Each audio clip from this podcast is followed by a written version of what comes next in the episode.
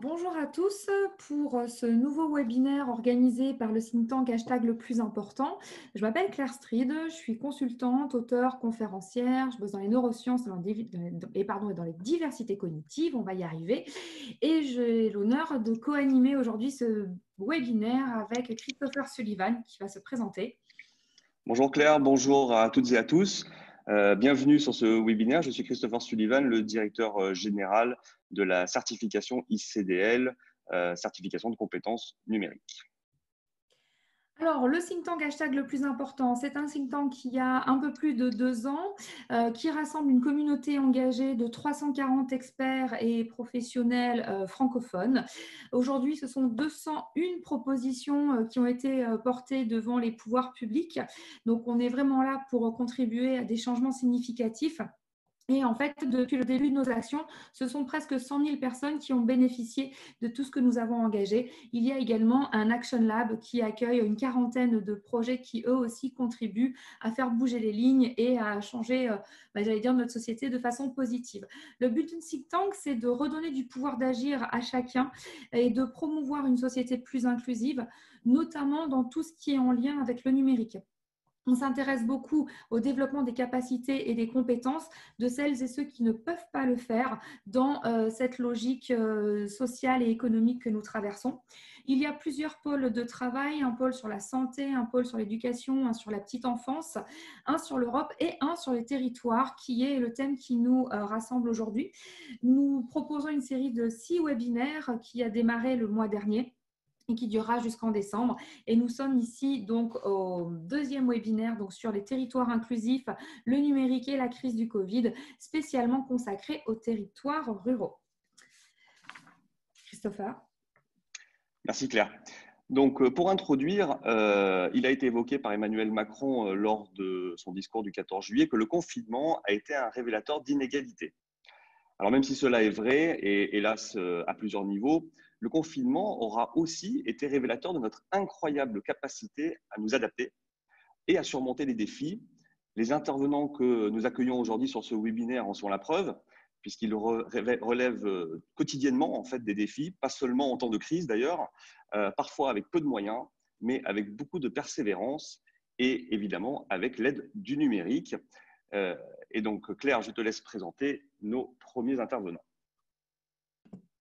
Je te remercie. Alors aujourd'hui, nous accueillons euh, Michel Bellac, qui est maire de Roquelaure et euh, lui-même professionnel dans le monde de, la vigne, producteur d'Armagnac. C'est très très intéressant. Nous avons également Christophe Besson-Léo, qui est cofondateur de l'Alliance Sens et Économie. Et puis euh, Yvan Colombet, fondateur de la Ceinture Verte, un opérateur de filière dédié au circuit court alimentaire. Euh, vous développez votre activité en prenant en compte la biodiversité, l'agroécologie, le maraîchage diversifié. Et justement, pour la question des maraîchers et des maraîchères, euh, je vais pouvoir rentrer dans le vif du sujet en vous posant cette première question. Lorsque nous avons préparé ce webinaire, vous nous avez dit que le recrutement des maraîchers se faisait par Facebook. Euh, vous précisiez toutefois que le numérique n'était pas une finalité en soi, qu'il fallait euh, maintenir la recherche d'innovation et de restructuration. Et donc, je vous pose cette première question. Quel rôle le numérique a-t-il joué pendant la crise et ces changements observés sont-ils durables? Oui, merci Christopher. Alors, peut-être pour vous répondre, euh, je prends juste 10 secondes pour expliquer ce qu'on fait. Euh, la, Ceinture Verte, c'est un, groupe coopératif qui permet à des porteurs de projets agricoles en maraîchage biologique diversifié de d'avoir accès à des, terrains équipés euh, et un accompagnement technique et économique qui va leur permettre euh, de développer leur, leur activité euh, et d'en vivre. Donc on est vraiment au cœur de la relocalisation alimentaire, du développement des circuits courts, etc. Ce que, ce que, je trouve vraiment intéressant, moi, pour venir du monde de, du digital et être passé il, y a, seulement quelques temps vraiment dans le monde agricole, c'est qu'on voit que même dans un secteur traditionnel, comme celui de l'agriculture, euh, et y compris un petit secteur, une petite filière euh, comme celle du maraîchage, le, numérique change tout. Je, vais, vous illustrer ça euh, tout. Donc, traditionnellement, c'est le cas pour beaucoup de porteurs de projets en maraîchage, la problématique, c'est trouver du foncier, donc une ferme, soit achetée, soit sur laquelle s'installer. Il y a plusieurs dispositifs qui ont été mis au point pour, faire en sorte que le, les candidats à l'installation, ils rencontrent des personnes qui ont des terres proposer, soit à louer, soit à vendre. Il y a des plateformes numériques, le répertoire des parts installation qui est opéré par les chambres d'agriculture. les réseaux alternatifs organisent des, des cafés installation. Et nous, en fait, avec la ceinture verte, on, vise un type très particulier de public euh, puisqu'on propose des installations en coopérative. Donc, ce n'est pas euh, tous les porteurs de projets en maraîchage qui ont envie de s'installer en coopérative, c'est certains porteurs de projets. Et uniquement euh, pour du maraîchage biologique diversifié. Donc, si on, faisait du, des cafés installations physiques sur le, territoire, si demain, là, moi, je suis localisé dans la Drôme, j'organise sur le terrain que j'ai en face de chez moi un café installation pour qu'il y ait des porteurs de projets qui viennent nous rencontrer, euh, ça veut dire que les personnes qui seraient intéressées, qui sont à Aurillac, euh, à Auch, euh, qui sont à Rennes ou je ne sais où, qui sont souvent très mobiles au moment où, ils s'installent, vont devoir faire 1000 km pour venir nous voir. globalement, ils ne le feront pas. Et donc, hier soir, on a organisé notre premier café installation en ligne. On avait plus d'une dizaine de porteurs de projets venus des quatre coins de la France qui se sont connectés sur Facebook à notre café installation euh, pour euh, demander des informations sur comment se passaient les installations avec la ceinture verte, euh, qu'est-ce qu'on en ferait exactement, où étaient situées les parcelles, quels étaient les équipements, etc. Et ça, c'est quelque chose qu'on ne pourrait pas faire sans numérique. Vraiment, on ne pourrait pas le faire. Et c'est un, exemple qui est vraiment intéressant parce que ça nous montre que le numérique permet de conduire sur les territoires des, actions qui sont vraiment innovantes, qui, n'ont rien de numérique par elles-mêmes. Hein. C'est-à-dire, on fait de l'installation agricole. C'est-à-dire, on, achète des terrains, on construit des fermes, on, fait des forages, on, monte des réseaux d'irrigation, on fait de l'accompagnement technique et économique, on recrute des tuteurs expérimentés. Mais via le numérique, euh, ça permet de, déployer des services de ce type-là sous un format particulier, euh, en s'adressant à un public particulier qu'on ne trouverait pas euh, sans le, potentiel du numérique.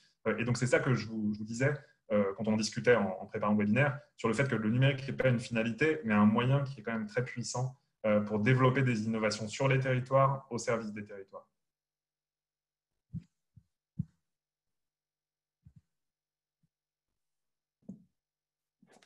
Merci beaucoup, Yvan. Euh, alors, question pour vous, Michel.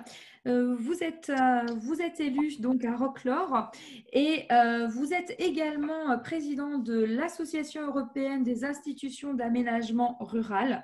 et vous nous expliquiez quand nous préparions ce, webinaire que le numérique avait changé quelque chose dans vos logiques de travail et que vous aviez remarqué notamment beaucoup plus d'assiduité, de présence aux réunions, celles qui devaient se tenir à Bruxelles. Est-ce que cette particularité de, plus de présentiel, de plus d'engagement en fait des, élus et différents acteurs que vous, que vous croisez euh, dans les services publics au niveau des agents et des professionnels du territoire. Est-ce que ça s'est généralisé pour vous pendant cette crise euh, par rapport à ces logiques de territoire fragilisé et de numérique? Bon, d'abord, bonjour à tous. Et c'est vrai que j'ai bien apprécié l'intervention précédente et vous savez que l'Association européenne des institutions d'aménagement rural est autre que le prolongement des agences foncières euh, de chaque pays, notamment euh, en ce qui concerne la France, la, SAFER.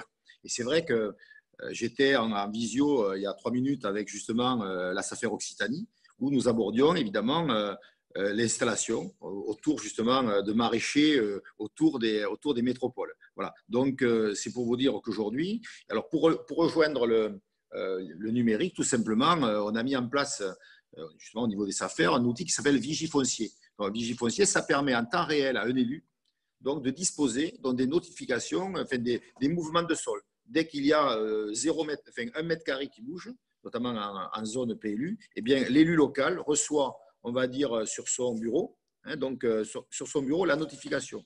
Je rappelle qu'avant, c'était tout simplement, il fallait attendre deux mois ou la demander. Voilà. Donc là, on peut, la, commune, on va dire, ou la communauté de communes, ou la communauté d'agglo qui, adhère à ce, on va dire, à, à, Vichy foncier, donc est tout de suite euh, voilà, bon, informé. Ça veut dire que la transparence euh, est le maître mot si on veut réussir euh, toute transaction. Et, voilà. et le numérique aide justement à cette transparence. ensuite, en ce qui concerne bon, la période Covid, mais heureusement que nous, que nous avions finalement créé ces outils. Parce qu'en fait, ils, n'ont pas, euh, bon, ils ont été développés ou ils se sont déployés pendant le Covid, mais ils existaient avant. En préalable, en tant qu'élu local, il a fallu qu'on se préoccupe on va dire, de la couverture, on va dire, au niveau des, ben, tout simplement au niveau de la téléphonie déjà. Hein, bon, on a installé, on a comblé, on va dire, les zones, les zones blanches que, dont ne voulait pas forcément l'opérateur principal. Hein donc euh, à l'époque euh, Orange, dont on a, géré tout ça. Et ensuite, progressivement, donc on a créé une structure avec le département du Gers qui s'appelle le Gers numérique, où 60% euh, des fonds venaient du département, 40% des EPCI, pour justement avoir une offre numérique significative. Il faut savoir que le numérique et l'aménagement du territoire en général, tout est lié. Ça veut dire répartition de l'activité, mais répartition des moyens sur l'ensemble du territoire. Et donc, euh, dans la mesure où on a des antennes, dans la mesure où on a de la couverture, on peut travailler. Et donc, pendant, et pendant cette période de Covid, eh bien, euh, on a foisonné d'initiatives. Bon, les agriculteurs, par exemple, euh, se sont organisés pour créer des drives fermiers, pour ici un drive, un drive, fermier, ailleurs peut-être ben, de la vente par correspondance, on va dire, plus, plus activée. Parce qu'il faut savoir que euh, ce qui est ressorti, on va dire, du, euh, on va dire de, de, la période Covid, c'est la proximité. Et la proximité, n'a pas le même, euh, c'est pas ce qui, c'est pas forcément ce que l'on croit. C'est la proximité, c'est une proximité au bout des doigts. Ça veut dire que bon, Amazon, c'est aussi la proximité. Mais nous, on avait un slogan dans notre région enfin, qui, disait tout simplement de, consommer dans sa zone. Bon, on a un petit peu repris là, mais je crois que c'est très important de consommer dans sa zone. Mais aujourd'hui, les outils numériques peuvent permettre à des, tout simplement, des petits paysans, de, tout simplement, et c'est pas péjoratif, d'accéder au marché. Euh, au, même, au même rang, on va dire, que, que n'importe quel autre, on va dire, euh, grand, grand metteur à marché. Voilà. Donc le numérique a, permis tout cela. En même temps, voilà, quand on voit le, déploiement de WhatsApp, ne serait-ce que cette application, quand on voit le, nombre de groupes qu'on dispose par, par individu, c'est phénoménal. Voilà. Et ensuite, pour, pour terminer avec euh, les réunions bruxelloises, bien évidemment, euh, mon, organisation a, fait son assemblée générale euh, bon, par, bon, sous la, en visio, avec, avec Zoom. Eh bien, écoutez, c'est pas aussi glamour que, avec que si on était allé en, Pologne comme c'était prévu. Mais bon, ça, on reportera l'année prochaine. Et après, bon, euh, le numérique bon, nous a mené ça. Euh, le présentiel, on, ne peut pas l'oublier aussi. Donc, ça veut dire que bon, on a pris goût en quelque sorte à se retrouver euh, sous, des formes visioconférences, mais ça n'exclut pas, enfin ça n'exclut pas, ça n'enlève rien au côté extrêmement efficace du présentiel. Et à un moment donné, des champs, vous savez, euh, si on va visiter euh, des champs ou des parcelles euh, à l'autre bout de l'Europe, ce n'est pas uniquement la photo qui, qui, suffira. Mais enfin, on a vraiment bossé intelligemment, je pense, pendant cette période. Merci, euh, merci beaucoup euh, Michel. Je pense que votre euh, exemple des groupes WhatsApp parle à tout le monde. Je pense qu'on est tous un petit peu concernés par, par ça en ce moment. Merci beaucoup. Et je pense que Christophe, vous aurez quelque chose à dire un petit peu plus tard par rapport au, rapport investissement-résultat qu'évoquait Michel par rapport notamment aux installations de l'accès à la téléphonie. Vous y êtes confronté. Mais avant ça, je voulais vous parler d'un de vos projets enfin, vous, je voulais que vous nous parliez surtout de, ce projet, euh, qui est basé sur le principe du PAIR, c'est-à-dire projet, acteur, idée, ressources. Il s'agit donc d'une association de briques élémentaires qui permettent de développer une dynamique collaborative et un écosystème. Euh, vous avez lancé il y a trois ans le projet euh, de la microville 112. Est-ce que vous pouvez nous en parler un peu plus en détail? Oui, merci beaucoup. Euh, je m'appelle Christophe Besson-Léo, je suis le président cofondateur d'une coopérative d'intérêt collectif qui s'appelle l'Alliance Sens et Économie.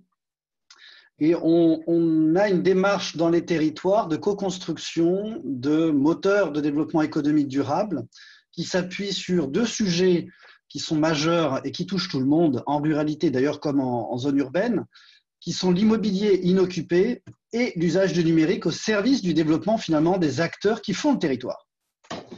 Ça, le, seul, intérêt du numérique, c'est cela en réalité.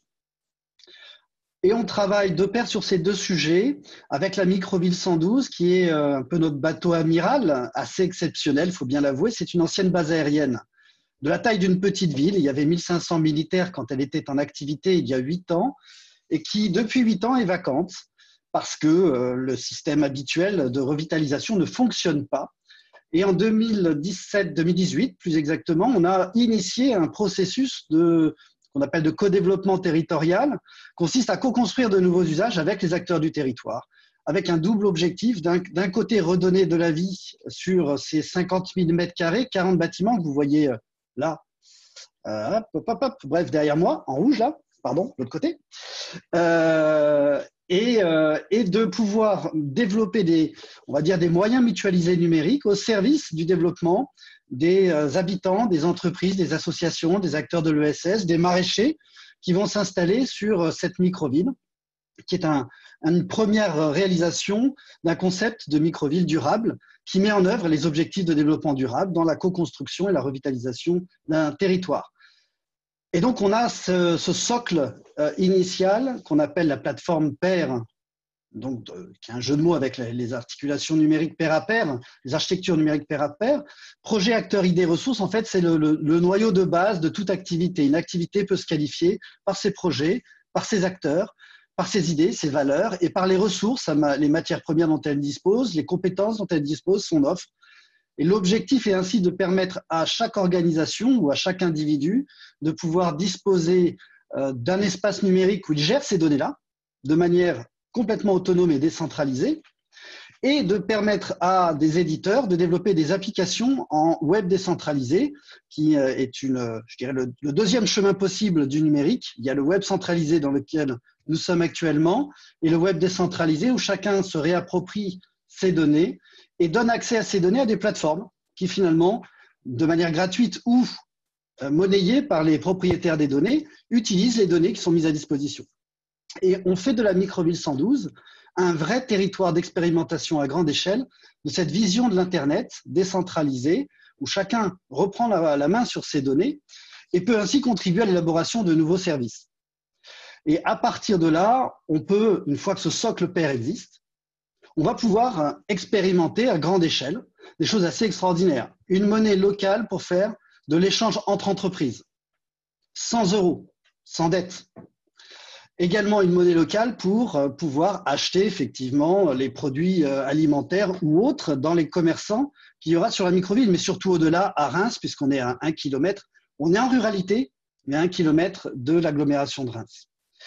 Et on peut donc envisager, puisqu'on est propriétaire de 50 000 m2, dont des espaces de logement, de pouvoir, en partenariat avec la Chambre des métiers d'artisanat qui y loge son centre de formation et d'apprentissage de nouvelle génération, de pouvoir euh, avoir un système de rémunération avec cette monnaie locale blockchain frugale, c'est-à-dire qui consommera peu d'énergie, pouvoir ainsi rémunérer des, euh, des, jeunes en insertion, en formation-insertion, rémunérer et leur permettre d'acheter chez les maraîchers qui s'installeront sur la microville 112 et éventuellement de pouvoir payer leur loyer avec cette monnaie locale.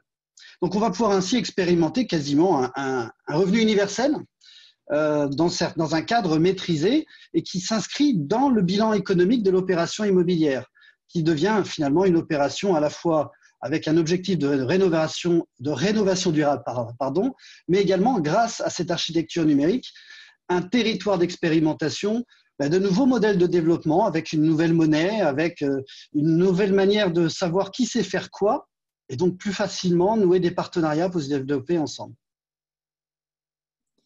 Merci beaucoup Christophe. On voit que c'est un projet très riche et ce qui nous plaît aussi avec euh, ces webinaires et les actions qu'on fait au pôle territoire inclusif et numérique, bah, c'est de, rassembler les talents. Euh, vous nous avez parlé euh, de l'intérêt d'ouvrir votre projet au maraîcher, ça tombe bien. voilà, Yvan. C'est bien entendu. J'ai bien, bien fait le lien. Et justement, on voit toutes ces, toutes ces possibilités d'action. Yvan, je vais revenir vers vous et vous poser cette question. Mais selon vous, en fait, par rapport à, tout ce qui est évoqué et à votre réalité à la ceinture verte, quels sont les freins au développement de votre activité euh, liée au numérique dans ces territoires ruraux? Alors, je, dirais, euh, pour vous répondre, Claire, que on a les mêmes freins que partout. Euh, on n'a pas de on n'a pas de frein spécifique, c'est-à-dire il y, a des problèmes de, connexion, de qualité de réseau, etc. Euh, mais peut-être pour élargir un peu le propos, euh, moi j'avoue, euh, et pour avoir passé quand même près d'une dizaine d'années hein, dans l'écosystème des startups digitales et faire la comparaison maintenant avec un secteur plus de l'économie traditionnelle. J'étais à Paris dans le digital et donc j'ai déménagé dans la Drôme au moment où on a lancé nos activités coopératives sur, sur ce territoire. Je, je, pense, qu'il y a quand même un point sur lequel il ne faut pas se bercer d'illusions euh, c'est qu'il y a des effets d'écosystème euh, et de réseau qui, sont euh, essentiels pour les dynamiques d'innovation. Et donc demain, on n'aura pas des, startups digitales qui vont faire des super innovations numériques qui vont fleurir un peu partout en France. elles continueront de fleurir pour l'essentiel à Paris et autour, et puis dans quelques autres, dans, quelques autres grandes métropoles, parce que c'est là que les écosystèmes sont denses. En revanche, euh, ce qu'on constate, euh, c'est qu'il y a plein d'autres opportunités. Et moi, euh, je suis très convaincu par ce que nous a dit Michel tout à l'heure.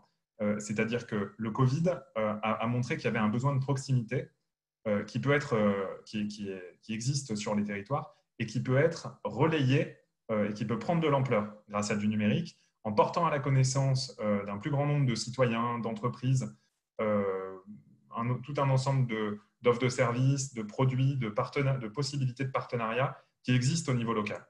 Et nous, on est impliqué avec la, ceinture verte dans un, dans un, mouvement euh, plus général qui est porté par, euh, par le territoire de, de, Romance-Valent et une vingtaine d'autres territoires euh, sur l'ensemble de la France qui s'appelle Startup de territoire, qui est soutenu par la Caisse des dépôts, notamment dans le cadre du programme territoire d'innovation, et dont la finalité est de, soutenir et de faire essaimer euh, des initiatives comme la nôtre, avec Ceinture Verte, euh, qui, visent à renforcer des filières locales. Euh, on avait fait ça il y a, une quinzaine d'années à Romans avec le, secteur de la chaussure. Donc, la, chaussure, historiquement, c'est vraiment une industrie importante de la ville de Romans. Et puis, bon, bah, comme toutes ces industries traditionnelles, fin des années 90, début des années 2000, ça a été la tragédie. Toutes les boîtes ont fermé, il y a eu des licenciements avec des conséquences euh, économiques désastreuses pour l'économie. L'industrie de la chaussure euh, de, de Roman, elle, était structurée comme euh, l'industrie traditionnelle, c'est-à-dire qu'elle vendait sur tout le territoire national, elle produisait pour des grands groupes, etc. Et en fait, on s'est rendu compte qu'en relocalisant l'industrie, en, raccourcissant les circuits, c'est-à-dire en vendant pour l'essentiel en local sur Roman, en réorganisant la production aussi pour être moins dépendant de, euh, d'importation euh, et en faisant en sorte qu'il y ait plus de valeur ajoutée qui soit créée euh, et valorisée sur le territoire, on pouvait remonter à un modèle économique qui soit viable. Et, ça, ça nécessite de mettre en réseau les acteurs, de reconstituer, de, reconstituer des tours de table avec des acteurs locaux qui ont envie de participer à la reconstitution d'une filière locale. Et ce qui est vrai dans la chaussure, c'est vrai dans le maraîchage, mais c'est vrai dans plein d'autres secteurs, plein d'autres secteurs. Et là, il y a un potentiel de, revitalisation du territoire euh, qui est vraiment énorme. C'est pour ça que nous, on voit notre mission comme étant euh, celle d'un opérateur de filière pour les circuits courts agroalimentaires. Et le numérique là-dedans euh, permet quoi? Il ne permet pas de faire de la magie. C'est-à-dire, ce n'est pas en claquant des doigts et en créant un site de e-commerce qui permet de faire je sais pas quoi qu'on va résoudre le problème. Mais c'est en mettant autour de la table, avec le, les, potentialités la facilitation qu'offre le numérique hein, pour start-up de territoire, on se voit euh, tous les 15 jours ou tous les mois en visio, et c'est comme ça que la communauté et la filière, euh, les filières peuvent vivre. mais donc, en créant des réseaux qui peuvent être supportés par du, numérique et qui fonctionnent aujourd'hui selon des modalités qui n'étaient pas possibles hier, on, peut créer toutes ces nouvelles activités, relocaliser ces circuits courts qui sont vecteurs d'emploi et aussi vecteurs de réponse à des, des, vraies problématiques, des vrais besoins citoyens, une vraie demande sociale sur, le, sur les territoires et particulièrement dans les territoires ruraux où il n'y a pas ces effets d'écosystème des grandes métropoles. Euh, merci Yvan. Euh, effectivement, comme, comme, vous le soulevez, euh, la question de la proximité est un, bah, c'est un facteur clé. et d'ailleurs, je vais m'adresser à, Michel sur ce propos. C'est la proximité, puisque vous l'évoquiez tout à l'heure lors de la réponse de la première, à la première question. Vous parliez du drive fermier. Je pense que c'est le drive fermier de Hoche dont vous, vous nous parliez. Et vous avez vous-même aussi mis en place pendant, pendant le confinement des paniers Vous avez d'ailleurs dû faire preuve d'agilité et d'adaptabilité, puisque au début, le projet que vous aviez n'était pas à l'intention des particuliers, mais des détaillants. Et puis finalement, vous avez réussi donc à modifier la destination de cette activité pour l'adresser donc aux particuliers. C'est un projet euh, parmi d'autres euh, sur votre territoire. Est-ce que vous pouvez nous parler de ces projets et surtout nous, dire si vous pensez que ces projets peuvent être pérennes? Oui, alors ben, écoutez, euh, bon, le, projet auquel vous faites allusion, tout simplement, c'est un projet qui, qui, était porté plus particulièrement par ma fille, hein, par ma fille aînée.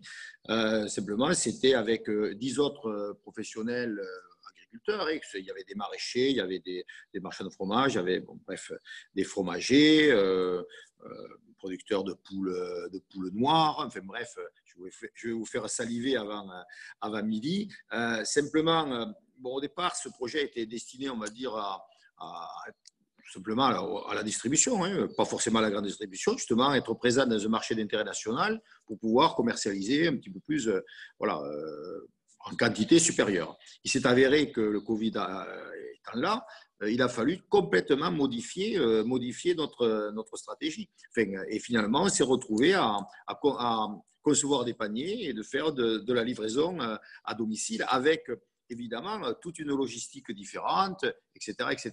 À tel point que finalement, le projet qui a été imaginé initialement, eh bien, euh, aujourd'hui, ben, euh, il nécessite une, rediscussion totale, bon, des, on va dire, de ce qui par rapport à ce qui était prévu. Voyez, donc, c'est comme quoi, à certains moments, il peut y avoir une remise en cause totale, justement, face, par rapport à des événements, des événements conjoncturels qui, qui n'étaient, ou tout simplement, des imprévus.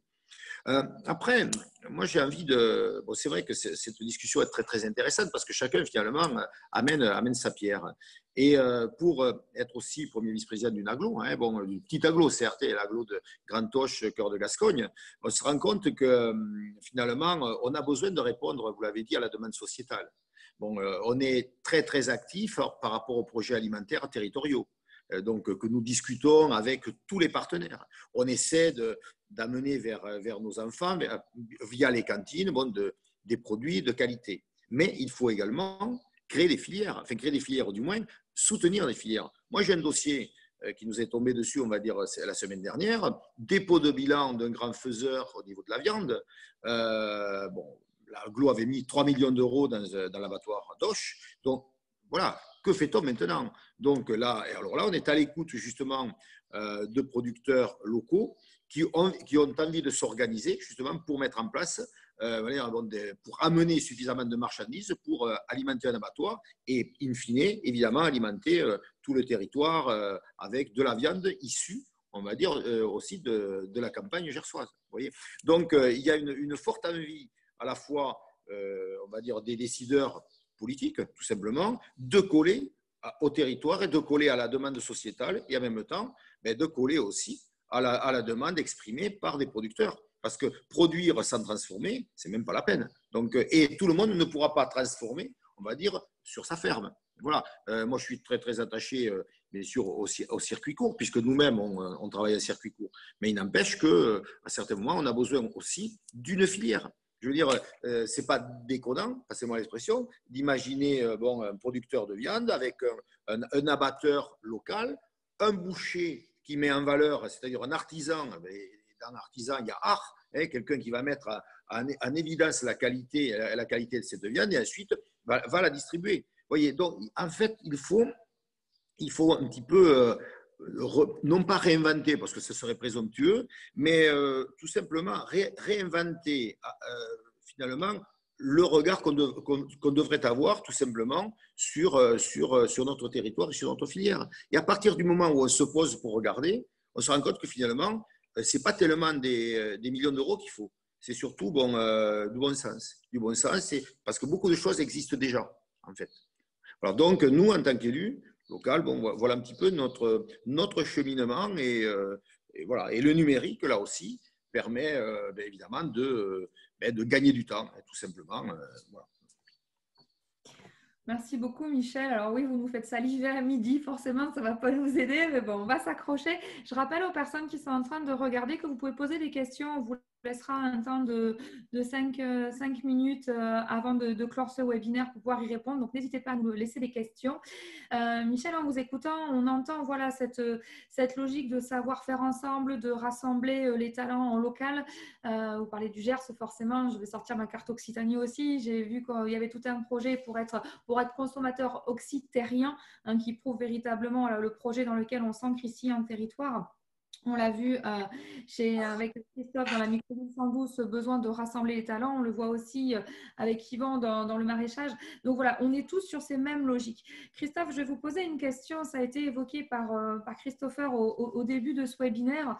Voilà, on voit que on voit que le numérique peut être, peut être euh, facilitant, peut, permettre d'avancer sur certaines choses. On sait aussi que c'est un frein. Euh, on évoquait euh, cette logique de rapport d'investissement et de résultat qui n'est pas du tout le même en territoire rural qu'en ville. Est-ce que vous pouvez nous parler de cette logique à laquelle vous êtes confronté dans vos projets, s'il vous plaît? Oui, effectivement, il y a, vraiment une, corrélation entre euh, la densité de population sur un territoire et sa capacité à, investir et à faire. Euh, la, ruralité là-dessus est, fortement pénalisée. Euh, on va dire que, pour rebondir sur les échanges qu'il y a eu sur les circuits courts, il y a une question de passage à l'échelle. Et, ce qui est intéressant, c'est que là, pour le coup, que l'on soit en ruralité ou euh, en, ville moyenne ou à proximité d'une grande métropole, la question du circuit court, elle, est posée dans euh, les mêmes questions et a besoin des mêmes moyens mutualisés. C'est organiser une filière. Organiser une filière, comme ça a été évoqué. Et, le numérique peut être un véritable euh, ferment de cette organisation. Et là, pour le coup, les moyens numériques peuvent être complètement mutualisés et ne sont pas euh, spécifique à la ruralité et donc la ruralité peut en bénéficier. Je vais donner un exemple euh, qui va faire le lien avec ce qui, a été dit précédemment. On voit que les circuits courts dans l'époque Covid, à la livraison de, produits alimentaires de proximité à des clients de proximité s'est développé et effectivement à la fois répond à un besoin des producteurs locaux et à la fois répond à une attente des habitants. Néanmoins, on sait qu'aujourd'hui, en phase de distanciation sociale, pour vendre, il faut euh, faire une transaction sans contact, qui peut se faire euh, quand on n'a plus de magasin, qui ne peut se faire ou plus facilement se faire que via Internet, via le numérique, ce qui est très intéressant. Le problème que l'on a aujourd'hui pour le passage à l'échelle, finalement, de ces circuits courts, pas simplement alimentaires d'ailleurs, hein, pour des producteurs euh, de l'économie locale, c'est d'être capable de faire une vente en ligne et de livrer à côté de chez soi. Aujourd'hui, faire une vente en ligne et livrer à l'autre bout du monde, tout est câblé numériquement parlant. C'est génial. D'ailleurs, c'est pour ça que Amazon vend euh, partout en France. Le problème pour un petit commerçant, un artisan, quelle que soit son activité, c'est que quand il vend en ligne, c'est à lui de se débrouiller pour trouver comment il va assurer la livraison aux clients de proximité. Et il a plein de possibilités qu'il connaît ou qu'il ignore d'ailleurs sur son territoire des réseaux de livraison d'entraide citoyenne, des, euh, coopératives euh, de, livreurs euh, à vélo, des sociétés de livraison locales dans le, cadre de la logistique urbaine. Il y a tout un tas d'opérateurs aujourd'hui, plus ou moins connus, plus ou moins effectivement déployés en fonction de la ruralité. En ruralité, il y a des dispositifs qui existent ou à imaginer. Mais le numérique, aujourd'hui manque de ce connecteur. Et donc, ça fait partie d'un programme qu'on a lancé dans le cadre de l'Alliance Sensée Économie. Euh, dans cet univers d'outils numériques, on a lancé un programme qu'on appelle le Drive de l'économie locale, qui est en fait un connecteur qui a pour vocation à permettre à des plateformes e-commerce, alors les, plus importantes connues, notamment open source comme WordPress et d'autres, euh, de pouvoir disposer d'un connecteur permettant à des opérateurs de la logistique de proximité de pouvoir être directement branché sur les plateformes de vente en ligne. C'est un, projet de recherche-action hein, qui, euh, qui va être lancé sur plusieurs territoires. On en vise quatre. Euh, L'Occitanie, la région Occitanie a répondu euh, comme étant intéressée. Et donc, ça pourrait être intéressant de rebondir sur les territoires d'Occitanie. Et l'objectif est de pouvoir co-construire avec les acteurs du territoire, notamment les commerçants et, les, et les entreprises locales, les outils leur permettant justement de passer à l'échelle en termes de filière de circuits courts, alimentaires et non alimentaires. c'est un exemple, une illustration de la manière dont on peut aborder le numérique qui peut pleinement servir le développement en ruralité et qui peut être financé par d'autres acteurs que simplement les acteurs de la ruralité. Et là, ça devient possible. Et cette approche mutualisée, multi-territoire, c'est l'une des manières de pouvoir répondre à cette difficulté de faire aboutir dans les territoires ruraux du financement qui n'y va pas parce qu'il n'y a pas finalement la taille critique pour chacun des territoires. Donc on peut l'aborder de manière globale sur l'ensemble des territoires ruraux ou de manière encore plus globale sur l'ensemble des territoires avec des applications directes dans les territoires ruraux, mais ce que j'ai illustré à travers le drive de l'économie locale s'applique aussi bien sur les territoires euh, de villes moyennes, dans le cas d'Action Cœur de Ville par exemple, ou même de métropole. On voit sur, euh, sur Paris, en Ile-de-France, euh, on a des territoires qui sont confrontés à la même problématique finalement. Il y a donc besoin d'organiser, de structurer le financement vers les territoires ruraux. Dans cette logique-là, on a lancé deux projets. L'un de créer une foncière pour aider au financement de projets type Microville 112, qu'on appelle des microvilles durables, euh, qui s'appuient sur des logiques de, redonner de la vie avec les acteurs du territoire pour des, euh, des friches en ruralité, en périphérie et en zone urbaine, ou des zones finalement de locaux vacants diffus comme cœur du Jura en ruralité euh, dans, le Jura, trois, trois bourgs-centres. Il y a 20 000 mètres carrés de locaux diffus sur lesquels on, met en œuvre cette dynamique-là. Et parallèlement à ça, il faut financer les outils, notamment numériques, qui aident les acteurs du territoire à se reconnecter, à s'interconnecter et qui leur permettent d'avoir des outils mutualisés pour euh, faciliter les partenariats, euh, les, les, relations commerciales également, la vente locale à travers des outils numériques. Et donc ça, c'est un autre, euh, un autre projet de, plateforme de financement au niveau national qui a vocation à porter des programmes régionaux avec des finalités euh, ruralité et euh, ville moyenne, par exemple, en priorité. merci, merci Christophe. on, se rapproche de la fin de ce troisième et dernier tour de table euh, avant de pouvoir passer la parole, euh, enfin, en tout cas de reprendre les questions de nos spectateurs. On, le répète, euh, n'hésitez pas à nous poser des questions si vous en avez. Christophe, vous évoquiez effectivement la mutualisation et, les filières qui permettent justement de faire face à ces difficultés de, rapport d'investissement vis-à-vis du, résultat. vous, Yvan, vous êtes aussi confronté à une difficulté, à un défi. C'est peut-être votre premier défi d'ailleurs, c'est la rentabilité puisque pour pouvoir faire de l'innovation, il faut investir. Et euh, la question que je vous pose, c'est comment euh, faites-vous euh, pour attirer, ou en tout cas comment les acteurs locaux, les élus, les acteurs économiques, les corps intermédiaires, comment peuvent-ils investir de manière rentable au travers du numérique dans vos territoires? En fait, pour vous répondre, Christopher, c'est, je, reprendrai le fil de ce que je disais en réponse à la question précédente.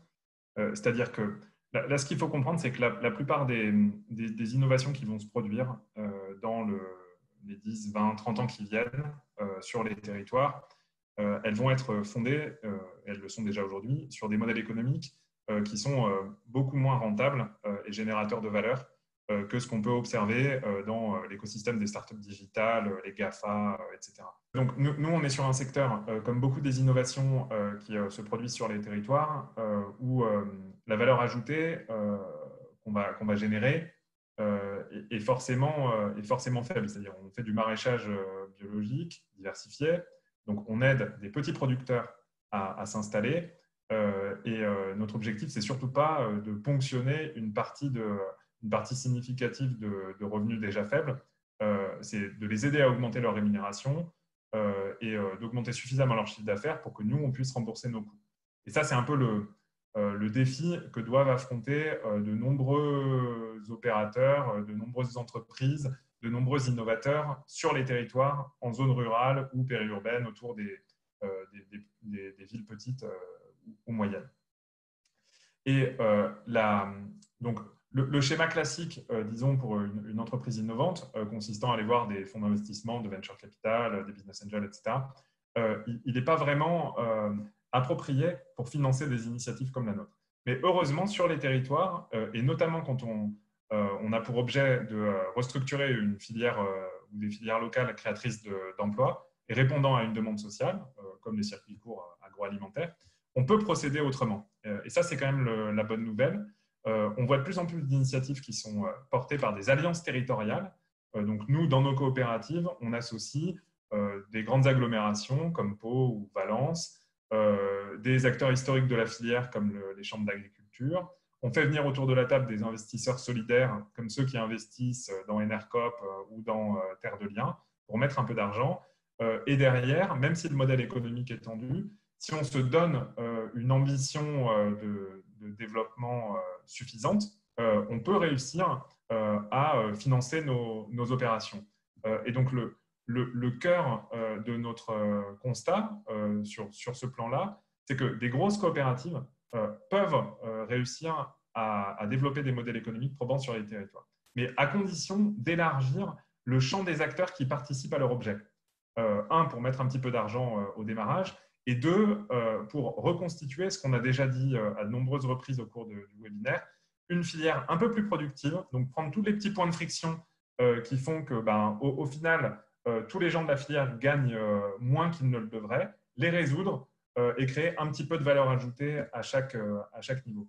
Euh, et là, le numérique, il a aussi un rôle intéressant à jouer. Je vous donne un exemple très simple. Le, 15 avril, on a fait notre, notre, assemblée générale, notre assemblée générale constitutive de notre coopérative à Pau.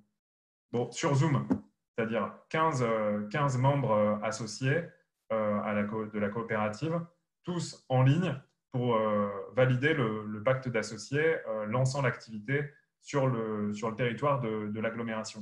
Et de manière plus générale, la coopérative, elle vit aujourd'hui sur un territoire qui est quand même, qui est quand même assez large, euh, comme celui de, du Béarn. Euh, elle vit euh, en grande partie grâce à ce que permet le numérique, des webinaires, des, des échanges dématérialisés, etc. Et, donc le numérique contribue à la possibilité de forger ces alliances sur les territoires euh, qui permettent justement, euh, comme le disait, euh, comme le disait Michel et, Christophe précédemment, de, booster un peu des filières et de les aider à passer un cap. Donc, on n'invente pas des choses radicalement nouvelles, mais on met de l'huile dans les rouages au niveau où il y a de la friction. Merci beaucoup, Yvan. On voit que c'est très riche, hein, euh, toutes, euh, vos expériences et toutes ces logiques. Voilà, il y a des idées, il y a un besoin d'avancer, une envie de fédérer.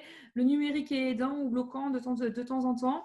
Euh, Michel, je vais vous poser une question par rapport à, toutes, ces, toutes ces logiques. On voit, on voit chacun avec vos projets, avec vos rôles. Là, je m'adresse à vous en tant qu'élu. Au-delà des acteurs locaux, est-ce que d'autres acteurs sont à mobiliser selon vous avancer sur ces logiques euh, de territoires fragilisés comme les branches ou d'autres acteurs de l'État ou d'autres personnes euh, auxquelles on pourrait penser Vous avez évoqué les filières tout à l'heure. Voilà, selon vous, est-ce qu'on a d'autres acteurs à mobiliser en territoire? Bah, Enfin, bon, d'autres acteurs, je crois que déjà on en a énuméré pas mal. Euh, je crois qu'il faut, le maître mot, c'est n'exclure personne et écouter toutes les initiatives qui peuvent faire jour. Et donc, euh, après, bon, en termes de, financeurs, euh, il existe tout simplement bon, des, euh, espaces de programmation au bout d'un moment. vous avez, je pense en particulier au pôle, au PETR, au pôle d'équilibre territoriaux et ruraux, qui sont des espaces, on va dire, de, programmation, qui, sont, qui permettent, par exemple, à une région, quelle qu'elle soit, d'identifier ici ou là des projets. Je rappelle aussi, et là, on trouvera évidemment, bien sûr, des élus des élus euh, qui seront euh, derrière ces projets euh, proposés par des citoyens, par des citoyens ou des associations. Donc, on monte ces projets, donc ils vont remonter ensuite vers la région, et à certains moments, c'est l'État, c'est l'État qui peut être d'un précieux soutien. Donc, ça veut dire que les services de l'État, il faut les activer aussi. Ça veut dire aussi que derrière, eh après, on trouvera l'Europe, puisque bon, vous avez, vous savez, le cheminement, contrat de plan, État-région, la planification, euh, c'est pas non plus un vilain mot. Hein, donc, c'est un mot euh, très, très important. On peut imaginer donc, euh, des contrats de plan État-région qui, qui font miroir finalement avec, avec des, des fonds européens. Aujourd'hui, au niveau européen, la volonté claire de l'Europe, c'est d'aider les territoires. Vous savez qu'au niveau même de la politique agricole commune, vous avez deux piliers. Hein, donc, vous avez donc le premier pilier qui est plutôt en direction de la production et le second pilier qui est, qui est en direction des territoires ruraux. Et moi, vous savez, bon, avec mon organisation euh, qui, a, euh, qui s'appelle, enfin ma seconde organisation qui s'appelle Ruralité, Environnement, Développement, présidée par, par, Gérard, par Gérard Peltre, on a mis au bout du jour l'agenda rural l'agenda rural européen que nous avons déposé donc sur le bureau de, on va dire hier, on va dire de, l'ancien président, aujourd'hui de la nouvelle présidente, mais qui est sur le, sur le bureau de Madame Gouraud, euh, donc je veux dire notre ministre des, territoires. Donc aujourd'hui, je crois que derrière ce, foisonnement, d'initiatives citoyennes, on doit le, rôle de l'élu, c'est absolument de mettre, de mettre en relation, s'il le peut, on va dire le plus, le plus qu'il le pourra, donc ce citoyen avec les instances de, décision avec des instances de décision qui, euh, ben, qui permettront tout simplement à, à, ces gens-là, ces porteurs de projets, de ne pas se sentir seuls. Et les porteurs de projets, il peut y en avoir donc évidemment à milieu urbain. Vous savez, euh, on a parlé tout à l'heure euh, des métropoles, du rural et de, l'urbain. Vous savez, quand vous êtes maraîcher bio dans la ceinture toulousaine ou, ou bordelaise, vous êtes, vous êtes un paysan. Vous êtes un paysan qui a exactement, on va dire, les mêmes, les mêmes soucis on va dire, qu'un paysan qui, euh, qui, habite en pleine, bon, en pleine zone dite rurale. Je crois qu'aujourd'hui, il faut, il faut arriver, y compris dans les politiques euh, de la ville, avec les politiques, euh, avec les politiques de la ville et autres, bon, il y a des gens qui parlent près de moi, là, donc, ou pas loin, avec les, politiques de la ville et autres, on peut imaginer des liens. C'est ce que nous faisons, par exemple, au niveau de notre aglo. Euh, ce n'est pas, complètement incohérent d'imaginer, par exemple, une politique de quartier euh, ben, en, voilà, en relation aussi avec le rural, euh, je veux dire, qui se trouve à 15 km de ce, de, ce quartier. Donc, plus on rapprochera les gens euh, et plus finalement on montera des projets de plus en plus intéressants. Parce qu'en fait, ce qu'on a remarqué en tant qu'élu, et je crois en tant que citoyen aussi, c'est plus les gens se parlent, plus ils ont envie et plus ils travaillent ensemble, plus les projets sont pertinents. Parce que bon, c'est vrai que euh, voilà, plus les projets sont pertinents, et s'ils sont pertinents, ils vont plaire aussi aux financeurs. Tout à l'heure, quelqu'un a évoqué, euh, par exemple, des foncières très intéressant. Les foncières pour. Euh, voilà, donc bon, ici j'ai entendu Terre de Liens, avec qui la SAFER, par exemple, a un contrat à venir à une convention. Donc, de façon à, lorsqu'il y a un projet Terre de Liens, eh bien, on l'examine au même titre que les autres pour voir bon, s'il faut qu'il soit viable, etc. Donc, il y a aujourd'hui des, porosités on va dire, au XXIe siècle, en 2020, qui n'existait pas il y, a, 20 ans. Et donc, il y a vraiment des porosités. Je crois que le, discours a changé. Euh, quoi qu'on dise, euh, les gens vont, davantage vers, euh, vers les autres. Bon, il y, a, ici ou là quelques, points de, rupture, mais soyons optimistes aussi. Moi, je vois beaucoup, beaucoup de, liens inter, inter, on va dire, rural-urbain. Et, et, justement, le numérique a permis aussi de, mettre parfois au même niveau finalement les ruraux et les urbains. Merci, euh, merci Michel. Euh, la dernière question euh, de ce dernier tour de table va, être adressée à vous, Christophe, et je vais rebondir sur ce que disait Michel, où il faut laisser, enfin, il faut donner la chance à tout le monde et puis il faut inclure tout le monde dans, ces projets. Vous, en l'occurrence, vous travaillez avec quatre acteurs le secteur de l'entreprise, avec notamment les entreprises évidemment, les CCI, les chambres de métiers d'agriculture, le CJD, l'UPE, etc. le secteur associatif, toute l'économie sociale et solidaire, les acteurs publics, et puis le monde académique. Ça fait bien quatre, je n'en ai oublié aucun.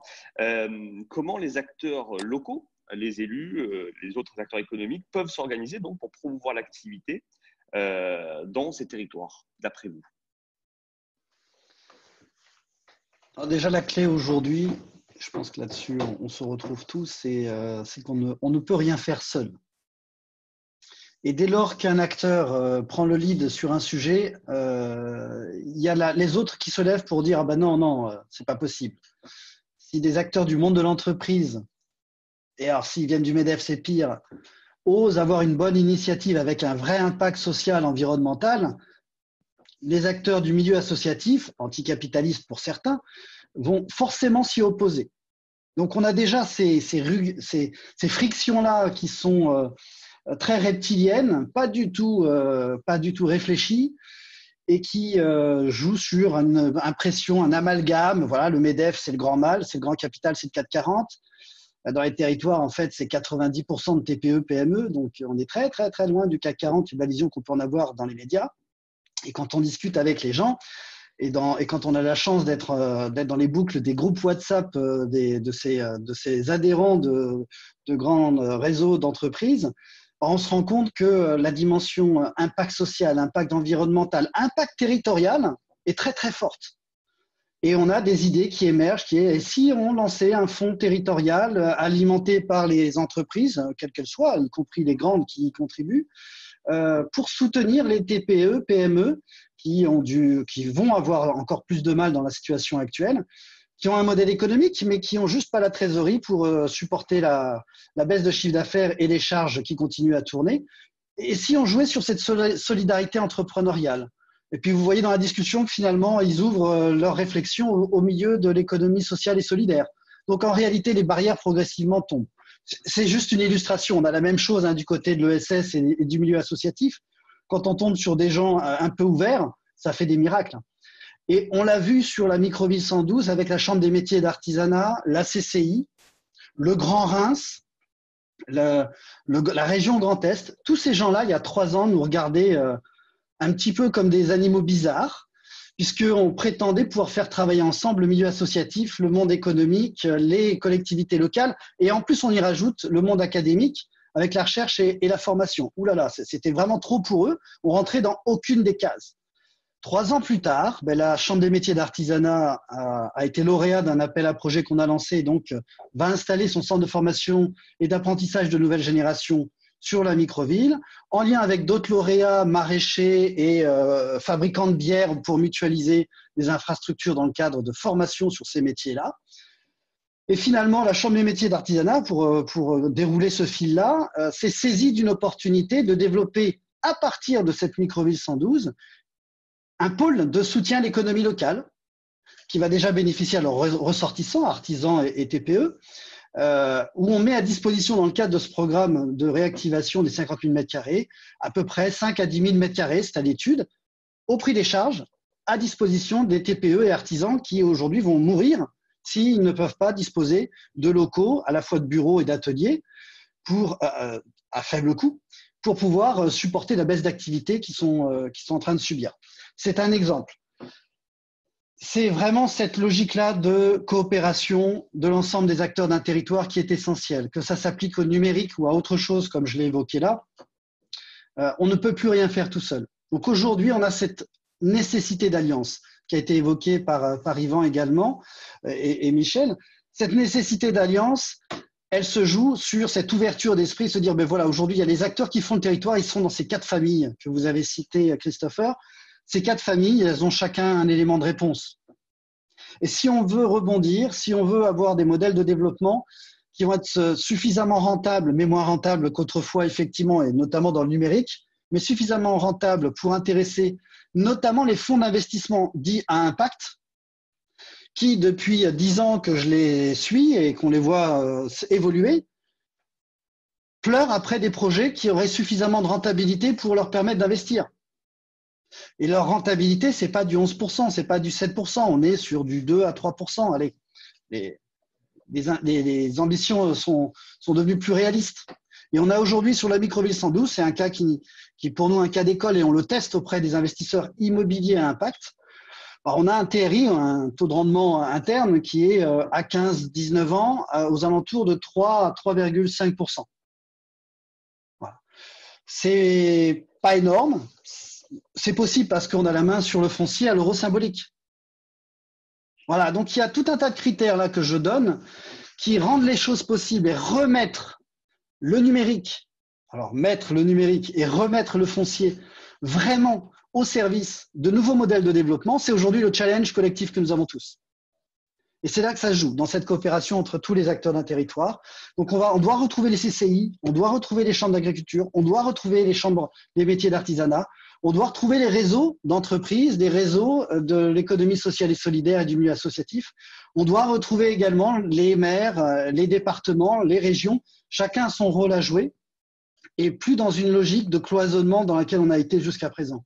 Il faut véritablement avoir une démarche, je dirais, plus participative Et notre conviction, c'est que ça passe dans les territoires par la création d'alliances locales avec une gouvernance publique-privée sous forme de sociétés coopératives d'intérêt collectif pour animer cette dynamique de coopération parce qu'elle n'est pas naturelle aujourd'hui et qu'il y a beaucoup d'obstacles psychologiques et de, comportements dans, tous les sens. Personne n'est coupable de quoi que ce soit, c'est un fait. Et donc, il faut recréer cet espace de confiance et de coopération l'idée d'avoir dans les territoires, euh, pour animer tout ça, des, sociétés coopératives d'intérêt collectif qui font travailler les gens ensemble à co-construire des moyens mutualisés de développement local, de développement économique durable, que ce soit dans l'alimentaire avec les maraîchers, que ce soit dans les filières métiers qu'il y a sur les territoires, en ruralité ou ailleurs. Et si on imaginait que ces SIC, ces sociétés coopératives d'intérêt collectif, étaient en plus reliés et pouvaient échanger ensemble, mutualiser les, bonnes euh, solutions qu'ils ont pu construire pour répondre à une problématique sur un territoire donné, ça donnerait un, un effet, une dynamique sans précédent. Merci beaucoup Christophe euh, pour euh, ces précisions et euh, vous, vous me permettez d'aller, j'allais dire, sans transition vers les questions du public. En fait, une question qui vient d'être posée, voilà, coopération entre territoires pour développer le numérique. Enfin, y a-t-il une coopération entre les territoires pour développer le numérique ou chacun mène-t-il sa politique seul? Vous avez répondu, j'allais dire, c'est en cours. Euh, pour pas faire euh, d'autres jeux de mots, voilà, c'est en cours, c'est prêt, ça s'organise. Euh, vous expliquez à quel point c'était pas encore naturel. On sait, Yvan, que vous devez nous laisser à 12h30. Je viens vers vous. Il me semble que cette question vous est adressée. les, les, réseaux de transport alternatifs, c'était vous qui en avez parlé, je ne sais plus, non, c'était peut-être plus vous. Pas du tout, mais effectivement, je vais devoir vous laisser et du coup, merci pour l'invitation et merci aux participants. Merci, merci Yvan. Merci Yvan, à bientôt on vous les fera passer. Merci, au revoir Yvan. Je ne sais plus qui avait parlé, euh, autant pour moi, qui avait parlé des réseaux de transport alternatifs. Christophe, est-ce que c'est vous Michel, est-ce que c'est vous? Non, mais... rien non plus, mais... Moi non plus. On n'a pas évoqué le sujet, je pense. C'était peut-être l'intérêt du participant, mais euh, on n'a pas évoqué le sujet des réseaux de transport alternatifs. C'est un vrai sujet en ruralité, c'est sûr. Et, ça doit se faire. Alors, peut-être euh, en lien avec ce que j'évoquais sur la, logistique locale. Et effectivement, il y a cette notion de mutualisation ou de passer par des euh, structures de logistique locale, de proximité, qu'elles soient participatives, citoyennes ou qu'elles soient professionnelles. Euh, il y a un, travail à faire à coordonner. Ce qui est vrai, c'est que la difficulté qu'on a aujourd'hui sur un territoire, c'est que il n'y a aucune coordination entre les différents services de, euh, de mobilité qu'il peut y avoir et que en tant que professionnel, c'est ce que j'évoquais, mais ça peut être aussi appliqué aux, particuliers, on se retrouve peut-être un petit peu démuni pour savoir de quoi dispose-t-on sur son territoire ou qui pourrait-on faire venir sur notre territoire pour mailler notre territoire avec des dispositifs euh, qui euh, répondraient à un besoin de mobilité. D'accord. Donc effectivement, hein, il y a encore des choses qui sont à, co-construire et des projets euh, euh, comme la microville 112 peuvent, euh, peuvent y répondre et les autres initiatives qui ont été, qui ont été soulignées aussi. Michel, dans les, initiatives locales, on comprend bien hein, cette logique de comment dire d'importance de pouvoir se déplacer sur son territoire et le numérique ne peut pas pallier à tout. bien évidemment, des questions sur l'accès au numérique en tant que tel. Hein, j'allais dire la qualité d'un réseau. on avait un message qui nous disait que ben voilà, quelqu'un qui travaille dans les, logiques des déserts, euh, déserts, médicaux et numériques disait que ok, lui veut bien euh, mettre le numérique et s'investir dans les territoires, mais son, son voisin agriculteur euh, risque de déménager parce qu'en fait, il n'a pas accès au réseau. Qu'est-ce que, Michel, je vous pose la question, est-ce qu'il y a des choses qui sont prévues, tout en sachant qu'on est aussi dans la, dans la polémique de la 5G en, en gros, à quoi est-ce qu'on peut s'attendre aujourd'hui? Est-ce que vous savez quelque chose sur l'amélioration de l'accès à Internet dans les territoires ruraux? Euh, simplement, euh, ben, vous savez, les, les, élus locaux se sont emparés, euh, on va dire, de ce dossier depuis de longues années. Parce qu'en fait, aujourd'hui, bon, on voit installer ici ou là bon, des antennes. Bon, alors, c'est vrai que vous avez aussi quelques associations qui, qui, ne sont pas pour la, pose de ces antennes. Il a fallu donc faire beaucoup d'explications. Il, y en avait, voilà, je ne citerai pas son nom parce que ça va lui faire un petit peu de publicité. On avait des gens qui, qui, qui voilà, autour des toits, quoi, ils, posait euh, un certain nombre de, de, soucis. Enfin bref, et après, c'est normal aussi que face à ces évolutions, les citoyens se posent, se posent des questions et on doit être à même, les opérateurs doivent être à même d'y répondre. Bon, nous, ce que je, ce que je voudrais rappeler, c'est que euh, déjà au niveau de ma communauté de communes, euh, bon, lorsque je présidais une petite communauté de communes, donc, euh, puisque bon, c'était au début des années 2000, donc ben, comme beaucoup de mes collègues, ben, tout simplement, j'étais à l'initiative de la création d'une communauté de communes qui s'appelait Cœur de Gascogne tout court.